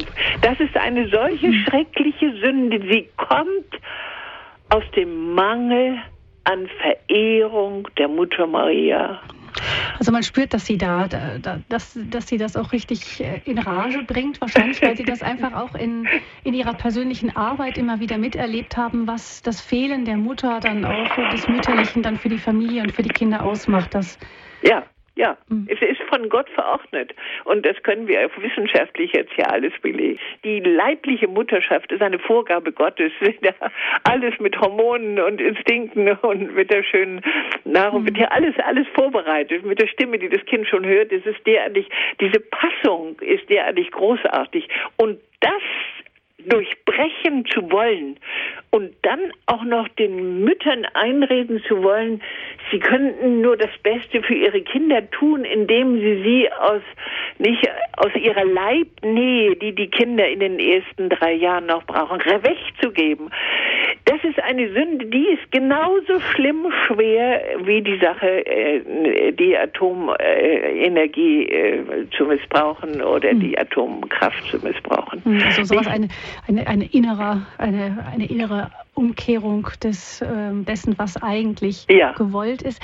Ähm, ja, wir merken, da ist äh, viel Explosives drin in diesem Thema und wir spüren auch, dass Sie da persönlich auch äh, ganz engagiert dabei sind. Ich denke mal, es gibt einiges zu bereden. Sie haben ja auch ein anderes Spannungsfeld aufgestellt über, ähm, wie zum Beispiel, dass das Kreatürliche, das, was wir als Urmutter in uns haben, auch nicht zu dominant werden darf. Nicht? Ja. Wir können da sicher auch darüber reden, wo ist da die Grenze, wo könnte ja. Dieses, äh, wo ist dieses kreatürliche Gut und wir sollten auch wieder mehr darauf hören. Das klingt ja jetzt bei Ihnen an. Wir vergessen dieses Urmütterliche, diesen Auftrag oft. Auf der anderen Seite ähm, ist es aber so, dass er uns nicht beherrschen soll. Frau Webers, zunächst einmal wollte ich aber noch auf das Thema zu sprechen kommen ähm, mit, ähm, ja, mit den Rechten der Frau in der Kirche, einfach weil das so ein Dauerbrenner ist, egal ähm, wenn der Papst in Deutschland äh, auftaucht oder wenn irgendwie eine Angelegenheit, äh, irgendein Fest oder irgendetwas ist, wo, wo Papst Benedikt mit dabei ist, immer wieder wird von nordischen Theologen, besonders vielleicht von den Deutschen, auch dieses Thema aufgeworfen. Sie haben am Anfang der Sendung zu mir gesagt, Sie halten das Verhalten für pubertär oder für, für noch äh, kindergartenartig. Ähm, ich will mal versuchen, es ein bisschen ernster zu nehmen und ähm, zu sagen, ja, wir haben doch einfach immer das Bedürfnis, dass eine Gerechtigkeit erst dann da ist, wenn auch eine Gleichberechtigung ist. Sie haben gesagt, wir haben als Frauen vielleicht irgendwelche natürlichen Tendenzen, die vielleicht auch nicht so gut für das Priestertum wären. Da wird sicher mancher mit Ihnen einverstanden sein, andere vielleicht nicht. Aber man könnte natürlich sagen, es gibt auch Ausnahmen. Maria zum Beispiel war das nicht und sie durfte trotzdem nicht. Warum haben wir dieses, äh, dieses Gefühl, da ist ja dieses Gefühl in uns, ähm, das ja auch bei Kindern schon zu beobachten ist, es ist nur dann gerecht, wenn alle das Gleiche dürfen. Ja, aber das ist natürlich eine Ideologie. Nicht äh, die, die Gleichheit ist ein Konstrukt. Es kann keine Gleichheit zwischen Menschen geben, überhaupt nicht. Nicht nur zwischen Männern und Frauen nicht, sondern wir, wir sind jeder ein Unikat. Wir sind handverlesen von Gott. Es gibt keinen von uns, äh, weder Sie noch mich, äh, Frau Fröhlich, noch einmal unter den sieben Milliarden Menschen. Nicht keiner, keiner ist gleich. Also ist die Idee, äh, Gerechtigkeit durch Gleichheit zu erwirken, die ist mehr als schwachsinnig. Die, die, ist, die ist überhaupt für die Menschheit ist äh, so ähnlich, äh, als wenn man äh, als Maus auf dem Fujiyama will. Also das, und dass man das immer wieder will, da fragt man sich immer, wie kommt der Mensch denn immer wieder auf diese, äh, nun auch immer wissenschaftlich, immer mehr äh, äh, ja deutlich hinlegbare äh, Geschichte auf den Tisch, dass, dass es durch Gerechtigkeit, durch Gleichheit nicht zu bewegen ist. Warum streben wir das denn immer wieder an? Wir streben es einfach an, weil wir von Neid getrieben sind weil wir meinen, wir sind erst dann richtig wertvoll, wenn wir so sind wie der andere. Warum müssen sie so sein wie der andere? Warum darf nicht jeder sein, der er ist? Und das ist eigentlich auch in Bezug auf dieses Thema hier äh, mein entschiedener Einwand gewesen, der sich ja auch im Alltag ganz deutlich immer wieder zeigt. Die Frau ist etwas völlig anderes als der Mann. Sie hat einfach ein anderes Gehirn nicht jetzt seit 1978. Ich hatte die erste Neurologin, die sagte, das ist aber unser Gehirn ist ein sexistisches Gehirn. Immer mehr erweist sich, dass erst die Hormone sind, die Geschlechtshormone, und die werden dann erstmal ins Gehirn eingeprägt, wie überhaupt die ganze Neurose, diese ganze Milliarden von Synapsen sich bildet. Nicht so so intensiv werden wir als Mann und als Frau von Gott geschaffen. Und das, und das ist, ist die Kirche, reine Wahrheit. Und das ist in der Kirche dann in diesem Zueinander einfach noch gut sichtbar und zu erfahren. Ja. Wir haben eine erste Hörerin, die sich gemeldet hat, Frau Ovchinikow. Guten Abend. Ja, Frau Mewes, ich finde Ihren Standpunkt wunderbar und ich habe da eigentlich nur eine Frage. Was ist, wenn man in einer Umgebung wohnt, die, äh, wenn man gerade diese Einstellung hat. Ich habe genau die gleiche Einstellung wie Sie. äh, wenn man in einer Umgebung wohnt, die bis hin zum Rufmord geht, da hilft es nur noch eins, beten. Ich kann dann nur noch beten und so oft wie es mir möglich ist zur heiligen Beichte gehen oder Krankensalbung oder wenn es schlimm kommt, aber Beichte in erster Linie, denn ich weiß nicht, wie das so weitergeht. Ich denke, wir leben jetzt in einer bestimmten Zeit, ja. Ich denke, Sie wissen, in was für eine Zeit wir leben. Und ja, ich weiß mir da sonst keinen anderen Rat. Ja. Denn was wollen Sie machen, wenn der Rufmord so weit geht, dass sogar welche äh, die Fenster ja. zu ihm zu machen? Ja. Ich äh, stehe, äh, die Leute wissen, dass ich zu diesem Standpunkt stehe. Und ähm, ja, und ich gehe auch noch als Frau herum und züchtig begleitet. Ja, das klingt altmodisch, aber ich finde das Nein, gar nicht. Nein, nein, das ist ja nicht altmodisch. Es, es ist ja selbstbewusst. Das ist die erste echte Selbstbewusstheit, die uns ja fehlt. Nicht das, äh, was, was der Mainstream macht und das, der Mainstream für äh, das Allrichtige hält, ist ja die Meinung, die den Menschen aufgenötigt worden ist, ohne dass sie es merken. Durch die Medien aufgenötigt. Das muss man uns klar werden. Aber ich denke, Sie brauchen gar nicht so verzweifelt zu sein. Unser Gott lässt uns ja nicht im Stich. Nicht, er lässt ja. uns leiden. Nicht, äh, er selbst äh, musste ja durch Nazareth durchgehen. Sie wollten ihn ja. ja. auch da steinigen. Er hat auch da keine Wunder getan. Nicht, das ist äh, diese Situation, die müssen wir in dieser Situation jetzt als Christen alle durchmachen, die wir wie er ja dann auch so herrlich sagt, die dann beharren, die werden selig, sagt er ganz wundervoll in der Endzeit, die beharren. Nicht, und das ist das, was sie tun, denn sie beharren ja bei der Wahrheit. Nicht, äh, das ist auch jetzt, kann man sagen, schon wieder durchaus ein ganzes Stück hoffnungsvoller, denn dieser Geist der Ideologisierung hat sein Konto überzogen. In jeder Hinsicht, ja auch mit, den, mit der ganzen Krise außen, aber sein, auch sein Konto überzogen, zum Beispiel, indem nun kommt, man müsse eine äh, Krippenpflicht machen für Säuglinge. Das machen die Menschen nicht mehr mit. Oder sie sollen ihre, ihre Geschlechtsidentität aufgeben. Und da kommt jetzt eine sehr starke, uns unterstützende Gegenbewegung. Unser Herr hilft uns. Die Wahrheit bleibt ja und die Ideologie vergeht. Nicht äh, auch die Gerechtigkeit durch Gleichheit zu erzeugen. Männer sind anders Frauen sind auch anders. Und dadurch, dass sie sie in ihrem Anderssein sich gegenseitig annehmen, dadurch werden sie ja erst interessant. Nicht und nicht dadurch, dass sie zur Gleichheit geschleift werden. Werden sie zur Gleichheit geschleift, dann wollen die Frauen die Männer nicht mehr und die Männer die Frauen nicht mehr. Es werden schon ganz wenige nur noch äh, verheiratet jetzt, weil die dynamische Spannung weg ist. Nicht wahr? Also haben Sie guten Mut. Äh, nicht, wir müssen leiden. Äh, das Leiden macht uns aber auch reifer. Ja? Frau Ovtynikow? Sie für mich und danke, vielen Dank. Wiedersehen. Ja. Dankeschön. Ich bestätige, Frau Mewes, ich sehe auch in meiner Umgebung, ich habe ja kleine Kinder, auch immer mehr Mütter, die, die einfach gern die Zeit mit ihren Kindern auch verbringen und zu Hause bleiben und sich nicht viel vordiktieren lassen von irgendwelchen äh, Vorgaben, die in der Öffentlichkeit vielleicht noch dominant sind, aber vielleicht nicht unbedingt bei allen Frauen selber. Frau Müller aus Vorarlberg ist die nächste in der Sendung. Grüße ja. Sie. Ja. Guten Abend, ich habe so eine Freude. Ich bin überglücklich, weil ich Sie hören darf, liebe Frau Mehl. Und ich habe schon viele von Ihnen gehört und auch gelesen, aber ich bin ganz Ihrer Meinung, total. Und wenn man auch für Menschen beten kann, die einem richtig verletzt haben, habe ich 35 Jahre gemacht und es ist ja. alles heute gut. Es ja. ist alles heute gut.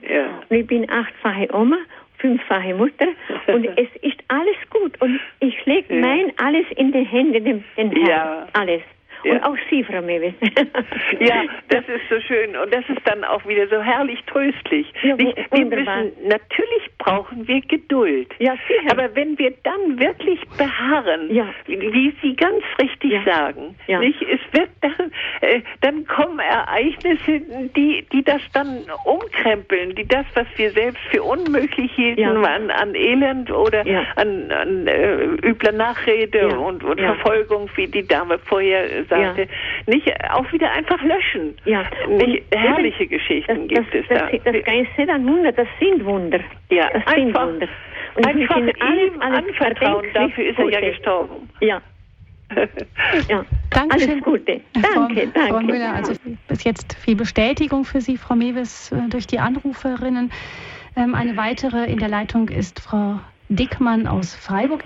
Ja, guten Abend, Frau Mewes. Ich bin seit 30 Jahren in den Lebensschutz in der CDU. Das wird Ihnen einiges sagen. Ich ja. bin Ihnen auch schon mal begegnet in einem Seminar, aber das weiß ich den Ort nicht mehr genau. Es ist mhm. alles schon so lang vorbei. Aber wir haben durchgehalten. Ja. Christdemokraten fürs ja. Leben. Es war nicht einfach, es Nein. war sehr, sehr schwer. Ja. Recht herzlichen Dank für das, was Sie gesagt haben.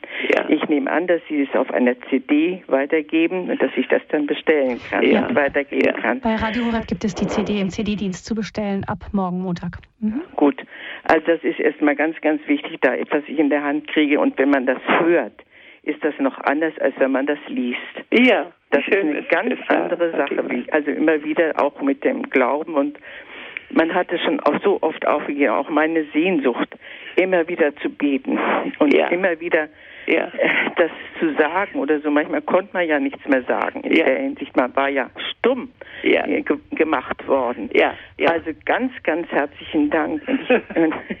ja, aber wir sind ja auch nicht stumm geblieben. Nicht auch jetzt die große Lebensrechtsbewegung, nicht mit den mit Kreuzen in Berlin, nicht die dann zusammenkommen alle und äh, nicht und gehen in einem stummen Maß Marsch und lassen sich lassen sich nicht äh, für, für, für so Elend äh, dumm verkaufen, denn es kommt ja so viel Elend dabei heraus und es ist durch die Lebensrechtsbewegung ja so viel Segen äh, schon äh, geschaffen worden. Es ist so viel Hilfe angeboten worden.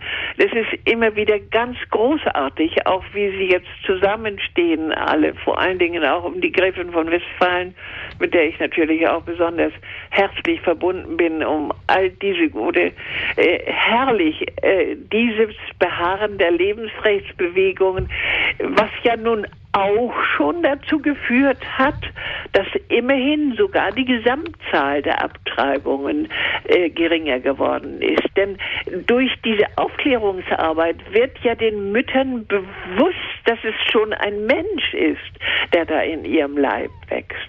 Und sie sehen auch, wie schwer es ist, so schwer, das Leiden auszuhalten, wenn man nachher in jedem fünf, sieben oder zehnjährigen Kind denkt, ach, so könnte vielleicht mein abgetriebenes Kind aus sein. Die posttraumatischen Syndrome sind oft so schwer. Also, dass wir da mithelfen, dass nicht so viele Menschen in dieses Elend gehen, dass wir ihnen auch helfen, dass sie es dann wirklich nicht nur austragen, sondern auch versorgen können. Das ist unsere soziale Pflicht, ganz gewiss eine Marterpflicht, die wir nicht vergessen dürfen. Mhm. Ja, Frau Dickmann, danke für Ihren Anruf und auch Ihnen einen gesegneten Abend nach Freiburg. Und wir haben nun eine anonyme Hörerin bei uns in der Sendung. Ich, guten Abend. Ja, guten Abend. Also ich rufe an, ich habe einen Beruf, da hat sich das nicht vereinbaren lassen, dachte ich, Kinder zu bekommen, weil ich ein, ja, ein großen Umweg machen musste und ähm, sehr viel unterwegs war und auch Karriere gemacht habe. Und ich sehe das jetzt, also jetzt, wo ich älter geworden bin, dass das wahrscheinlich ein gravierender Fehler war. Also das hätte sich sicher irgendwie integrieren lassen und ich denke schon, dass das auch das Natürlichste ist, dass wir Frauen Kinder bekommen. Ja. Und es ist einfach so, dass in unserer Generation auch Vorbilder da waren, was bis zum gewissen Grad auch ganz gut waren, weil manche Bedrängnis war auch da. Also ich hatte eine Großmutter mit zehn Kindern, die hat ja. gesagt, also so im Schwäbischen, ich habe fünf Haumirse, also fünf musste ich haben und fünf wollte ich. Und es war so krass, weil die auch ganz arm waren, ähm, dass die fünf durften studieren und die anderen nicht. Und es war dann so krass, dass die fünf ähm, die nicht studiert haben, auch zum Beispiel, wenn es zu wenig Fleisch gab, kein Fleisch bekommen haben am Tisch. Oh. Also man darf das auch nicht so beschönigen mit nee, den Kindern okay. nur. Ja, ja, aber heute sind wir auf einem ganz anderen Stand. Also wir können mit äh, ja, der Empfängnis nicht mehr so sagen wir mal so, ähm, unwissend umgehen. Ja. Und ich sehe es, weil ich in meinem Beruf ganz viele mit jungen Menschen zu tun habe. Also es sind nicht das Problem die jungen Menschen, die haben Moral. Die jungen Menschen haben einen ganz großen Idealismus. Ich kenne ja. nicht ein junges Mädchen, ja. das nicht in die erste Liebe reingeht und von der ewigen Liebe träumt. Ja? und es wird so viel zerbrochen, auch durch die Pille die ja. sicher als Erlösung irgendwo äh, gedacht ja. war, aber ja. es ist nicht so. Es ist nicht so, dass jetzt zum Beispiel die Liebe, auch die körperliche, dadurch wachsen konnte, weil es übernimmt letzten Endes die Frau noch mehr die Verantwortung, ob ihr kleiner Körper mit 13 das aushält genau. oder nicht. Genau. Und es gibt eine ganz andere e äh, Ebene von auch Sexualität. Das sagen alle religiösen ja. Menschen, ja. die in eine ganz andere Dimension ja. geht und auch diese ganzen Hickhacks da, äh, dass man sagt, die weibliche und die männliche Sexualität passt nicht zusammen, ist der größte Unsinn, was nicht zusammenpasst ist, dass sich jeder am anderen befriedigen will und gar nicht in die Dimension reingeht, wo die Verantwortung beginnt. Und dann geht es in eine ganz andere Ebene. Und dann sind auch die Frage Kinder, es geht in eine andere Ebene. Wir können das nicht von Ländern verlangen, wo die Leute ähm, in Blechhütten wohnen, ähm, äh, saufen und vom Fernseher hocken und ihre mhm. Kinder noch äh, zur Prostitution mhm. schicken. Mhm. Aber wir müssen damit jetzt ja. beginnen, also ja. dieses in dieses diese Freiheit, die Scheinfreiheit, ein anderes ja. Denken reinbringen, ja. das wieder mit Verantwortung zu tun hat. Lassen die junge Generation alleine. Mhm. Und die sind alle das sind, wenn man sagt, die Jungen sind verdorben, ist es ein solcher Quatsch.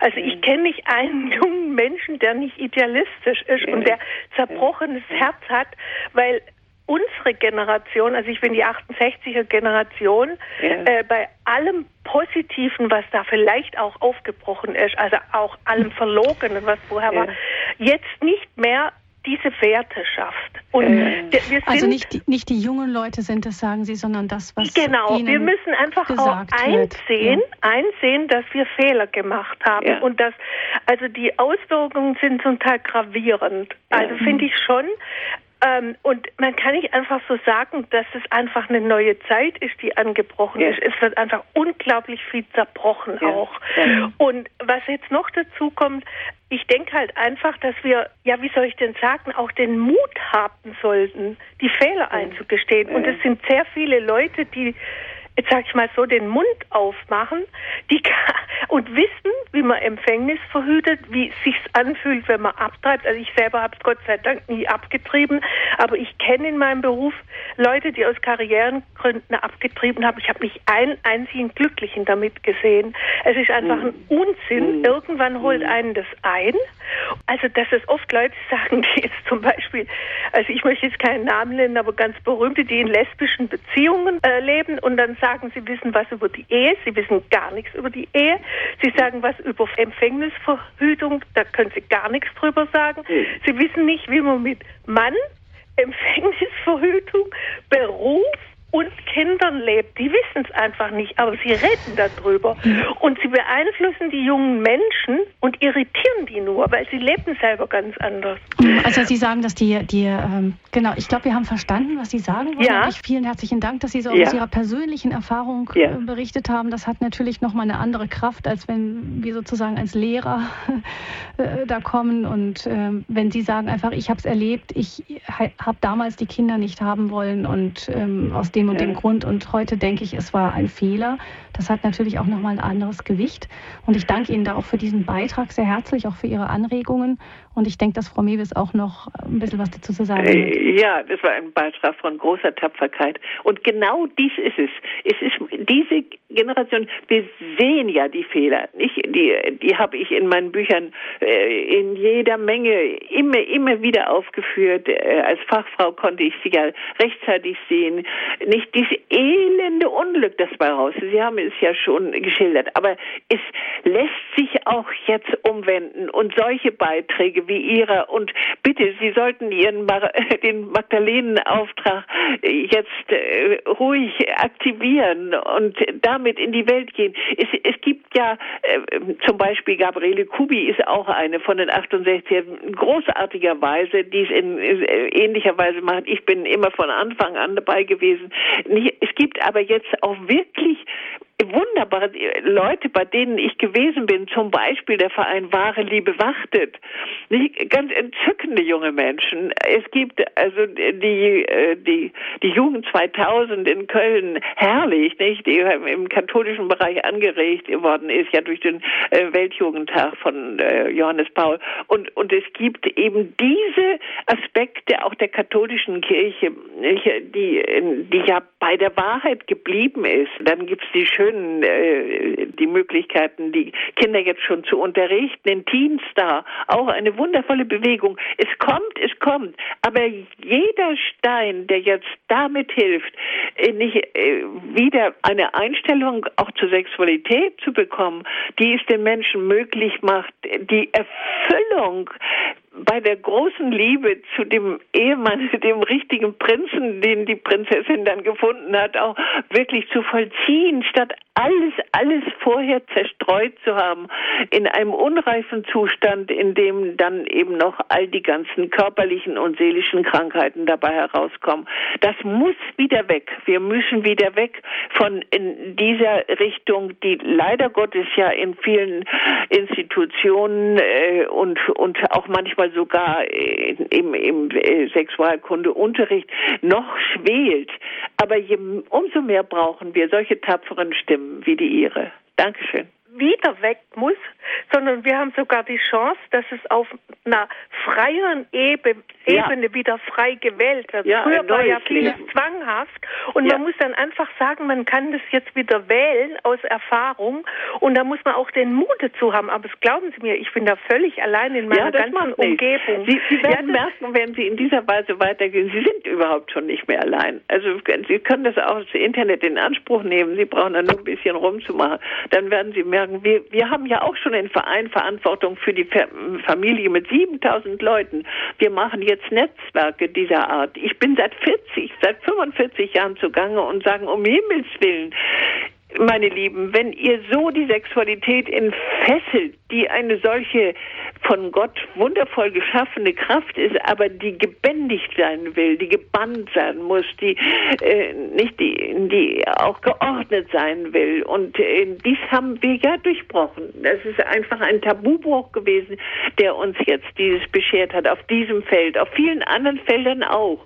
Wir müssen wieder sehen, dass Gott im Regimente sitzt. Und wenn wir das hm. wieder begreifen, dann finden wir auch dann die Wege. Und dann hilft er uns vor allen Dingen auch. Und äh, solche Menschen, die jetzt, die gewissermaßen umgekehrt sind wie Sie, die sagen, aber ich, ich will sagen, dieses war nicht richtig und ich habe jetzt noch genug Lebenszeit auf andere Weise, aber ganz konstruktive Weise hier mitzuwirken. Das ist genau das, was wir brauchen. Sie sagen ja? Sie auch frei gewählt, dann in, in auch ja. aus Überzeugung hoffentlich müssen nicht alle erst schlechte Erfahrungen machen, bis sie es wählen, aber also es ja. ist nicht nur aus schlechter ja, Erfahrung, aber ist aber wirklich dann, dass man äh, es wirkt dann ja auch nochmal anders überzeugend. Ja, ne? ja eben, genau. genau.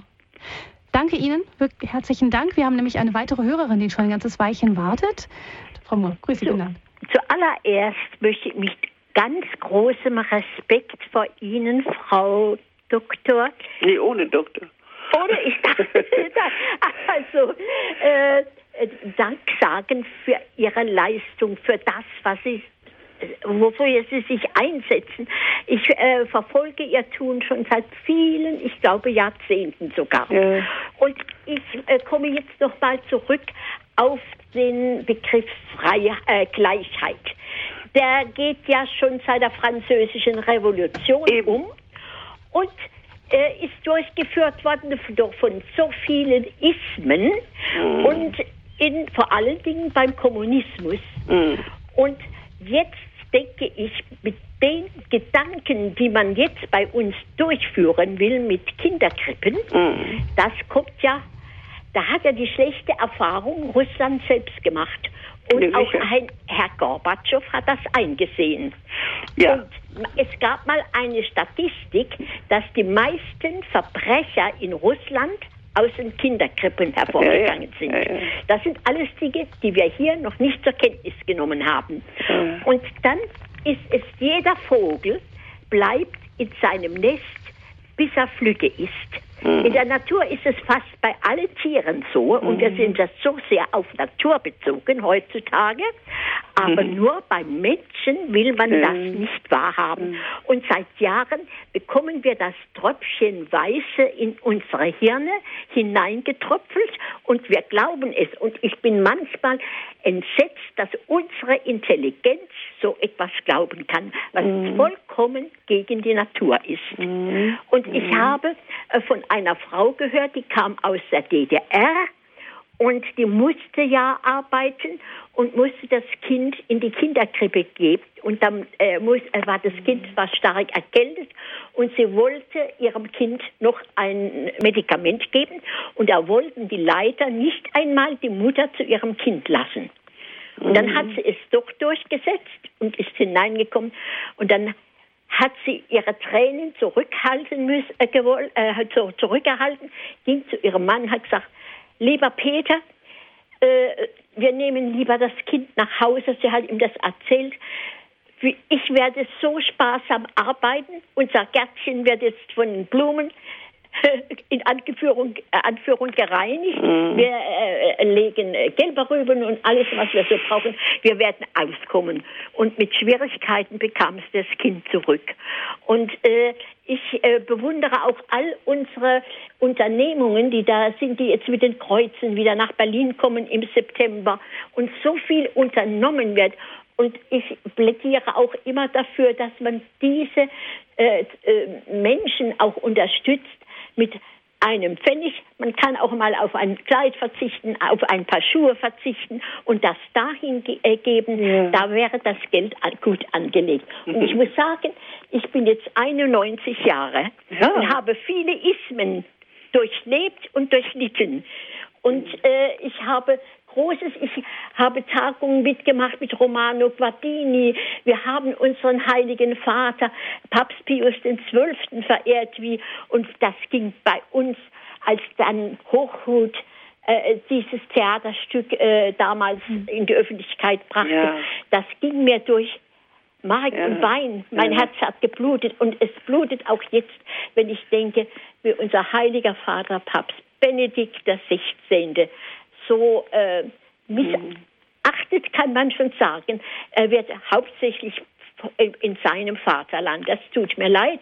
Und ich sehe für all die Dinge, äh, dürfen wir beten. Und ich sehe nicht schwarz. Ich sehe gut in die Zukunft, weil ich weiß, Gott ist mit uns. Mhm. Und Ihnen, Frau Mewes, wünsche ich von Herzen alles das, was Sie jeden Tag brauchen, möge Ihnen der Heilige Geist schenken. Und ich bedanke mich ganz, ganz herzlich ich kann das gar nicht in Worte sagen. Alles Liebe und Gute Ihnen, Frau Mewes. Auf Wiederhören. Ja, äh, Dankeschön, Danke liebe Frau Meier. Und, Danke, und so wach ist sie noch mit ihren 91 Jahren. Wie wundervoll. Wir sind Ihnen herzlich dankbar, auch Frau Meier. Und ich darf vielleicht auch noch mal sagen, nicht, wir haben einen großen Verein, Verantwortung für die Familie. Wir haben jetzt gerade eine wundervolle Tagung gemacht, was zu tun ist. Was müssen wir jetzt tun? Tun. und wir haben dann äh, den Entschluss gefasst, dass wir nach dem Bild der Arche Noah gehen müssen. Wir brauchen auch ein Stück Abschirmung gegen den giftigen Atem der Zeit, gegen das, was giftig aus der Pornografie und äh, aus der Disco oder aus der schrecklichen Gefahr der Jugend, äh, all diese Gifte einzunehmen. Dagegen müssen wir uns auch noch entschiedener wehren. Nicht, aber das tun wir eben mit unserem Verein und äh, mit vielen, vielen Menschen. Wir haben äh, auf unserer Tagung ein Musical aufgeführt mit 30 Kindern von Eltern, die ganz in diesem Sinne Widerstand geleistet haben.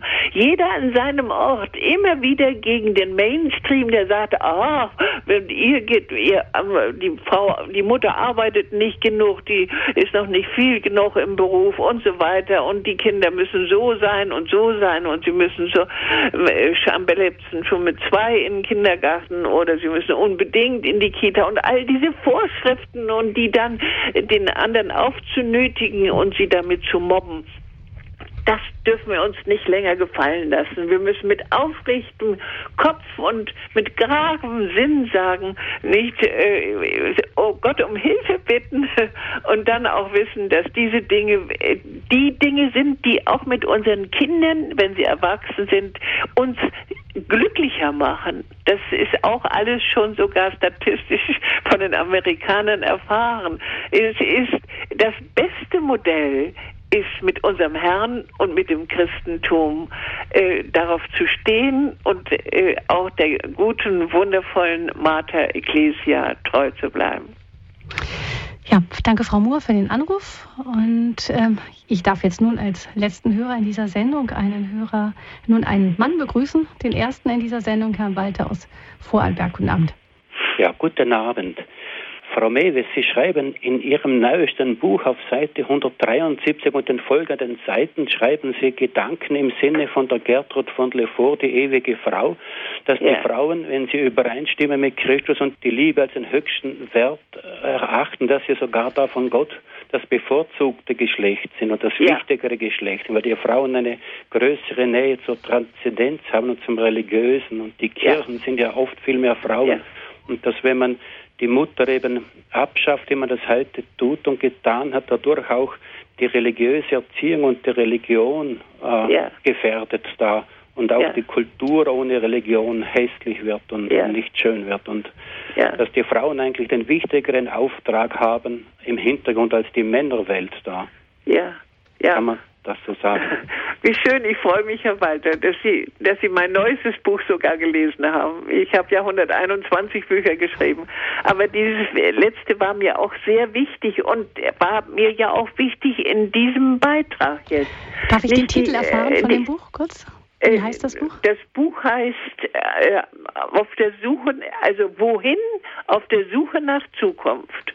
Auf der Suche nach Zukunft mhm. im Hess Verlag ist das jüngste Buch. Und es, ich habe ja mir die Finger wund geschrieben in dieser Hinsicht. Aber und auch dieses Motiv ist wie ein roter Faden durch alle meine Bücher gegangen und jetzt auch vor allen Dingen durch diesen Vortrag. Wir haben sogar einen besonderen Auftrag in Bezug auf Christus. Wir haben durch unsere Eigenschaften auch die Chance zu sehr viel Nähe zu unserem Gott und durch diese Nähe dann natürlich auch eine viel größere Glücksmöglichkeit für unsere Männer und für unsere Familien. Nicht, das, warum müssen wir immer dasselbe wollen wie die Männer? Nicht, das ist nicht im Heilsgeschehen vorgesehen. Das ist nicht bei den Hormonen vorgesehen. Das ist nicht nur in, in, in der Abfolge der Evangelien und auch in der Genesis nicht vorgesehen, sondern die Wahrheit vorgesehen, dass wir verschieden sind und verschiedene Aufträge haben, auch in unserer Geschlechtlichkeit und dadurch die besten Möglichkeiten der Gemeinsamkeit haben und nicht dadurch, dass man uns nach Rasenmähermanier alle so zusammenstutzt, bis wir alle nur noch ein Torso sind und nicht mehr der von Gott gemeinte lebendige Mensch, wie Herr Walter das eben schon so sehr richtig. Ich danke Ihnen herzlich dafür. Das möchte ich gerne, dass die Menschen so ausführlich meine Bücher lesen, die ja ein Appell sind, immer wieder. Ein Appell, liebe Menschen, ich habe euch so, so lieb und ich leide so entsetzlich als Kinder- und Jugendlichen Psychotherapeuten mit den krank gewordenen, durch die Gesellschaft krank gemachten Menschen. Bitte versucht euch an die großen Linien unseres Gottes zu halten, dann habt ihr viel mehr Chance, mhm zu einem glücklichen, zufriedenstellenden, sinnerfüllten Leben zu kommen. Für uns selbst und für auch die nachfolgende Generation. Ähm, Herr Walter, vielleicht an Sie nochmal die Frage. Sie haben ja festgestellt, auch es sind äh, vor also oft sind in den Kirchen mehr Frauen zu finden, gerade unter der Woche, vielleicht nicht beim Familiengottesdienst, aber ähm, bei den ganz normalen Alltagsmessen sind ja oft die Messen zu 100 Prozent von den Frauen dominiert. Wäre da nicht noch der Priester? Ja. Ähm, was fehlt denn den Männern Ihrer Ansicht nach? Warum sind die da? Ist, ist das schon so frauenlastig, dass man als Mann das Gefühl hat, das ist Frauensache? ja, die, die, den Frauen ist halt die Liebe näher und sie lieben Gott von Herzen und tun das nicht so hinterfragen. Und ein Mann ist vielleicht mehr vom Glauben überzeugt und mehr rationalgläubig und, und so. Das ist vielleicht auch ein Unterschied im Glauben und da kommt vielleicht noch anderes dazu, männliche Eigenschaften, die ich jetzt eigentlich nicht beurteilen kann, dass hm. Ja, ja, das ist vielleicht, weil der Mann auch bequemer ist vielleicht oder zwei, mehr zweifelt. Ich, ich, ich bin hm. jetzt da überfragt. Das weiß die Frau Mewes besser. ja. Ja, ja, ja, das ist gewiss so. Nicht, Sie werden sich denken können, wie intensiv ich mich mit der Geschlechterpsychologie beschäftigt habe. Nicht, Sie soll, sind auf Ergänzung aus. Der Mann ist der Mitkreator. Nicht? Er kann sehr viel besser Mathematik. Nicht? Angela Merkel ist eben ein Ausreißer, aber im Allgemeinen sind es die Männer, die das abstrakte Denken mehr beherrschen und vor allen Dingen deswegen auch, genau wie der Ziehvater Josef, auch die Eigenschaft haben, in der Flucht zu beschützen und wirklich den Weg zu wissen heraus aus der elenden Gefahr des Heros, Herodes hinein ins Land Ägypten und wie auch immer. Dass diese, alle diese Bilder, die sind ja noch heute wahr. Nicht auch die Unterschiedlichkeit von, wie können Sie heute sogar durch die Wissenschaft belegen, nicht? Aber dagegen steht die Ideologie, die sich so eingefressen hat durch die Medien und äh, so vervielfältigt worden ist, dass viele Menschen äh, bis zu diesen Erkenntnissen noch nicht gekommen sind. Mhm. Aber im Grunde ist ja auch dieses immer wieder eine wundervolle Angelegenheit. Jedenfalls habe ich das als Ehefrau immer als ein riesiges Glück empfunden, dass ich an meiner Seite einen Menschen hatte, der in ja, in den abstrakten Dingen, in den die führenden Dingen, er war nun eben auch noch 14 Jahre älter als ich, mein Mann. Ich habe das genossen, dass ich in seinem Schutz stehen dürfte. Warum müssen wir denn immer alle selbst den Schutz übernehmen? Das ist doch auch eine ganz mühsame Angelegenheit. Wir sind doch nicht alle Jean d'Arc. Dankeschön, Herr Walter, Ihnen auch für den Anruf, dass Sie auch aus Ihrer Perspektive etwas dazu beigetragen haben. Ja, und damit sind wir auch schon am Ende dieser Sendezeit, Frau Mewis. Ich, wir haben gesehen, dass das ein Thema ist, das viele bewegt und viele ja. haben angerufen, mitgesprochen. Ich darf vielleicht nochmal zusammenfassen. Sie sagten in Ihrem Vortrag, die Frauen sind von Gott, von Jesus ganz besonders ähm, begabt und besonders auch beauftragt, äh, vielleicht in eine besondere Nähe geholt. Das sieht ja. man heute zum Beispiel auch daran, dass die Kirchen oft eher von Frauen besucht werden, die vielleicht einen besseren Sensus dafür haben. Ähm, aber sie sind nicht den Männern gleichgestellt und ähm, mhm. wir können eigentlich unsere wahrhaft Kirche nur dann sein, wenn wir diese verschiedenen Aufträge jeder für sich annehmen. Ähm, ja. Und Sie sagten, es sind große Gefahren in unserer Zeit. Spüren Sie zum Beispiel daran, dass ähm, eben der, der, die Vorschläge, Krippenplätze zu haben für sehr kleine Kinder und so sehr stark forciert werden. Auf der anderen Seite sind da, das erfahren wir selber auch, ähm, in der Kirche, aber auch außerhalb der Kirche schon Gegenbewegungen da.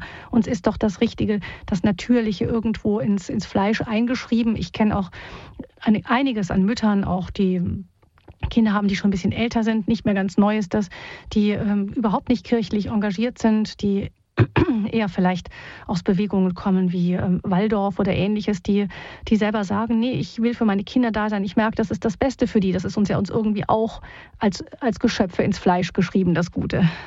Ja, ganz gewiss das heißt, ist es das. Wir kommen aus der Natur und haben natürlich auch wir haben mehr Natur in uns als die Herren der Schöpfung. Wir, äh, wir sind eben wir sind der Erde näher durch, durch die Art unseres Leibes und, und die Art, Kinder, Kinder bekommen zu können. Und das ja. ist nicht nur, dass äh, uns das dann auch ein Hindernis sein kann, sondern es kann uns auch genau. dazu führen, zu dem, was richtig und gut ganz ist. Ganz gewiss mhm. doch. Ja. Danke Ihnen ganz herzlich, Frau Mewes. Ich wiederhole noch einmal das Buch, das vorhin genannt wurde, heißt Wohin auf der Suche nach, der, nach Zukunft. Das ist im Hess Verlag erschienen. Das ist Ihr neuestes Buch. Ein Buch, das noch von Ihnen, das auch noch einiges zu, von dem in sich hat, was Sie heute vorgetragen haben. Die Bibel antwortet uns in Bildern. Das ist auch ein Buch, das Sie geschrieben haben. Das auch zum Nachlesen. Ich verabschiede mich ganz herzlich von Ihnen, Frau Mewes, mit einem herzlichen Dankeschön von Ihnen, liebe Hörerinnen und Hörer. Mein Name ist Gabi Fröhlich und ich wünsche Ihnen allen noch einen gesegneten Abend.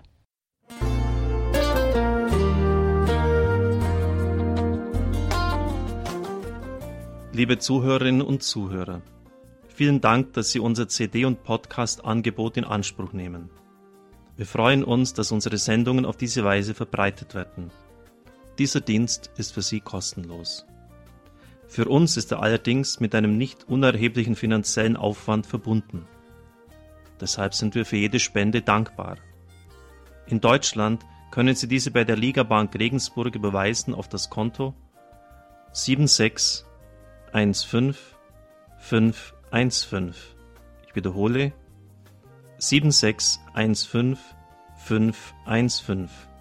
Bankleitzahl 750 903 00 750 903 00 Alle Bankverbindungen können Sie über unsere Homepage horeb.org unter dem Menüpunkt Spenden einsehen. Dort besteht auch die Möglichkeit, online zu spenden. Natürlich nach den neuesten Sicherheitsstandards. Sie können diese Informationen auch bei unserem Hörerservice unter der Telefonnummer 08323 9675 110 erfragen. Von Montag bis Freitag von 9 bis 12 und 13 bis 16 Uhr. Vergelt's Gott für Ihre Unterstützung.